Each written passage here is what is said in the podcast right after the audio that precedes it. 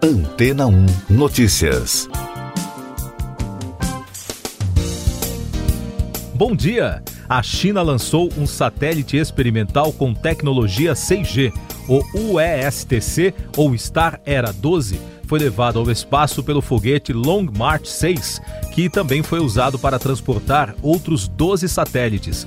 O foguete foi lançado na semana passada a partir do Taiwan Satellite Launch Center, localizado na província de Shanxi. A iniciativa chinesa faz parte dos testes com a tecnologia que a indústria de telecomunicações ainda está trabalhando nas especificações. Por isso, ainda não é certo que o 6G será um novo padrão no futuro. A tecnologia envolve o uso de ondas terahertz de alta frequência para alcançar velocidades de transmissão de dados até 100 vezes mais rápidas do que as oferecidas pelo 5G. O satélite será usado para testar o desempenho da banda de frequência no espaço. Além disso, de acordo com reportagem da BBC, o satélite também carrega tecnologia que será usada para monitoramento de desastres em áreas de plantio e prevenção de incêndios florestais. Em julho deste ano, a Samsung já havia falado sobre o padrão de rede 6G em um estudo intitulado A Próxima Experiência Hiperconectada para Todos, que sugere que a tecnologia deve começar a ser comercializada em 2028 e pode entrar em vigor a partir de 2030. E no mês de agosto, o governo da Coreia do Sul anunciou que pretende investir, a partir de 2021, 200 bilhões de wons ao longo de cinco anos e o lançamento de um projeto piloto do 6G em 2026. E daqui a pouco você vai ouvir no podcast Antena 1 Notícias. Congresso peruano aprova impeachment do presidente Martim Vizcarra. Anvisa pausa testes da vacina chinesa no Brasil. Problemas no sistema do Ministério da Saúde afeta a divulgação de dados do coronavírus.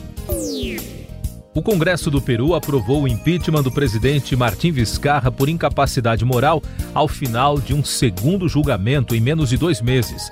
Ele foi denunciado por receber propinas quando era governador em 2014. O político acatou a decisão, mas negou o que chamou de alegações infundadas de que aceitou propinas de empresas que obtiveram contratos públicos. Vizcarra disse que deixará imediatamente o Palácio Presidencial. A Agência Nacional de Vigilância Sanitária interrompeu na segunda-feira os testes com a vacina chinesa Coronavac por causa de um evento adverso grave. Em resposta, o diretor do Instituto Butantan disse que se trata de um óbito de um voluntário que não teve relação com a vacina. Mais cedo, o governador João Dória havia anunciado que o primeiro lote da vacina Coronavac deverá chegar a São Paulo no dia 20 de novembro. O Ministério da Saúde enfrenta desde a semana passada problemas nos sistemas de informação. Segundo integrantes da pasta, foi detectada a existência de vírus em algumas estações de trabalho. Na última sexta-feira, o Ministério informou que outros problemas afetaram o balanço de casos e mortes por coronavírus nos estados de São Paulo, Santa Catarina, Amazonas, Tocantins e Amapá. Essas e outras notícias você ouve aqui na Antena 1. Oferecimento Água Rocha Branca.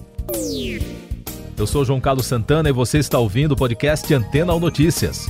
As farmacêuticas Pfizer e BioNTech anunciaram que a vacina contra a Covid-19 é mais de 90% eficaz na prevenção à doença. O imunizante está na última fase de testes no Brasil. Os dados divulgados ainda não foram publicados para a revisão da comunidade científica. Bruce Iward, diretor da Organização Mundial da Saúde, considerou os resultados como muito positivos. O Ministério da Saúde diz que está analisando todas as vacinas em estágio avançado. A pasta afirmou por meio de nota que todos os imunizantes contra a Covid-19 em fase 3 no mundo estão sendo analisados para possível aquisição, inclusive o imunizante da Pfizer. Ainda de acordo com a nota, todas as apostas necessárias serão feitas para achar uma solução efetiva em qualidade e quantidade necessárias para imunizar a população. O ministro da Saúde alemão, Jens Spahn, expressou satisfação com os avanços da farmacêutica americana Pfizer e da empresa de biotecnologia alemã BioNTech na vacina contra a Covid-19.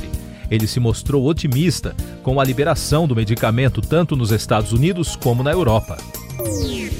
O presidente da Ucrânia, Volodymyr Zelensky, testou positivo para a Covid-19.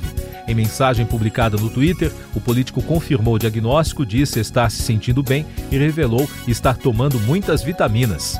Zelensky prometeu se isolar e continuar trabalhando e concluiu que vai superar a Covid como a maioria das pessoas.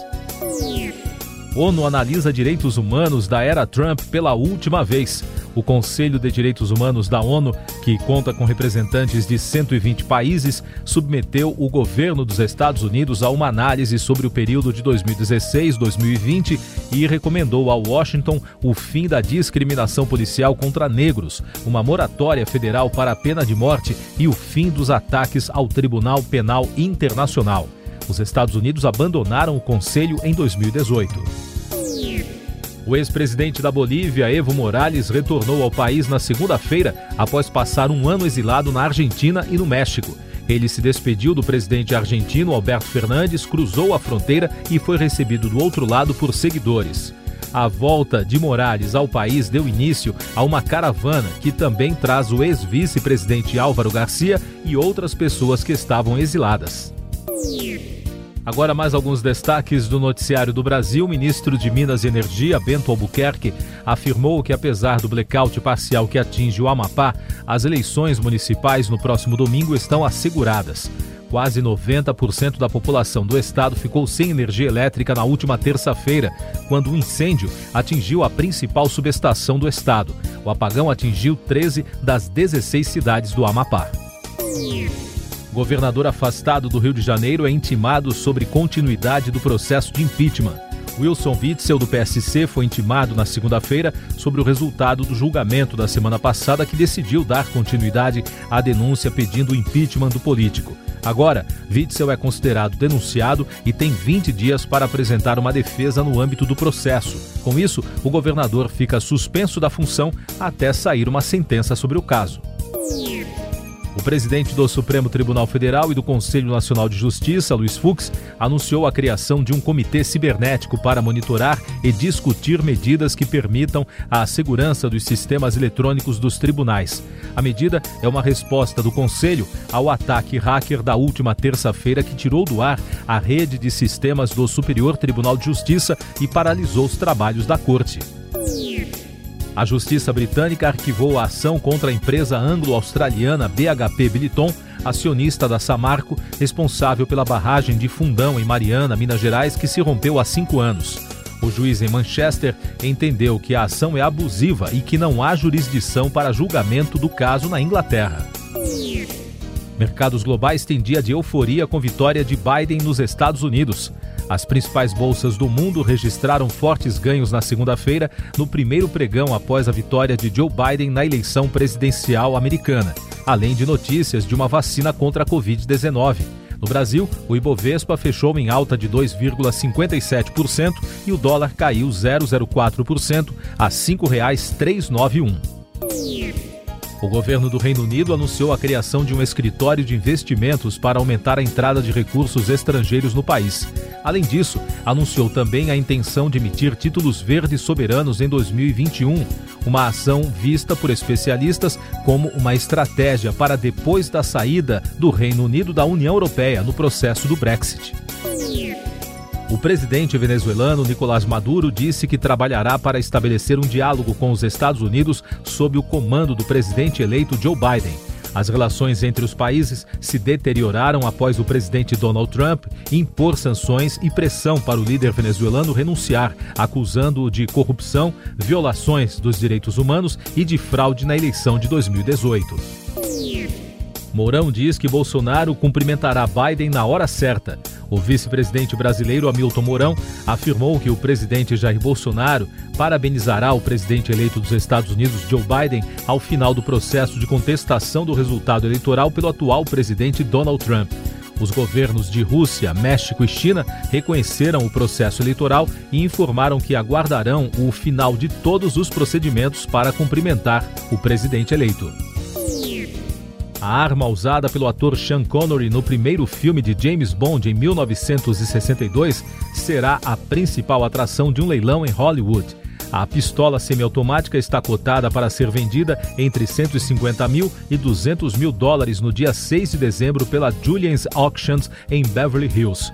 Connery morreu no dia 31 de outubro aos 90 anos.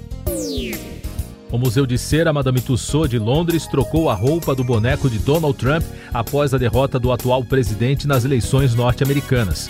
Antes, vestido com um terno tradicional e gravata vermelha, agora o Trump de cera é exposto em trajes de golfe, no que, segundo uma nota do museu, reflete seu guarda-roupa potencial para 2021. Siga nossos podcasts em antena1.com.br.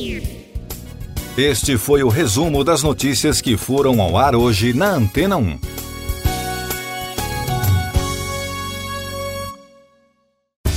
Depois de tanto conteúdo legal, que tal se hidratar com água rocha branca?